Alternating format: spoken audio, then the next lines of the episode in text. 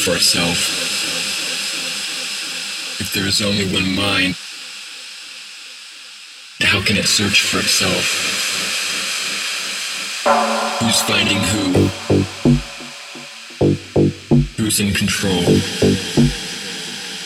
How can it search for itself?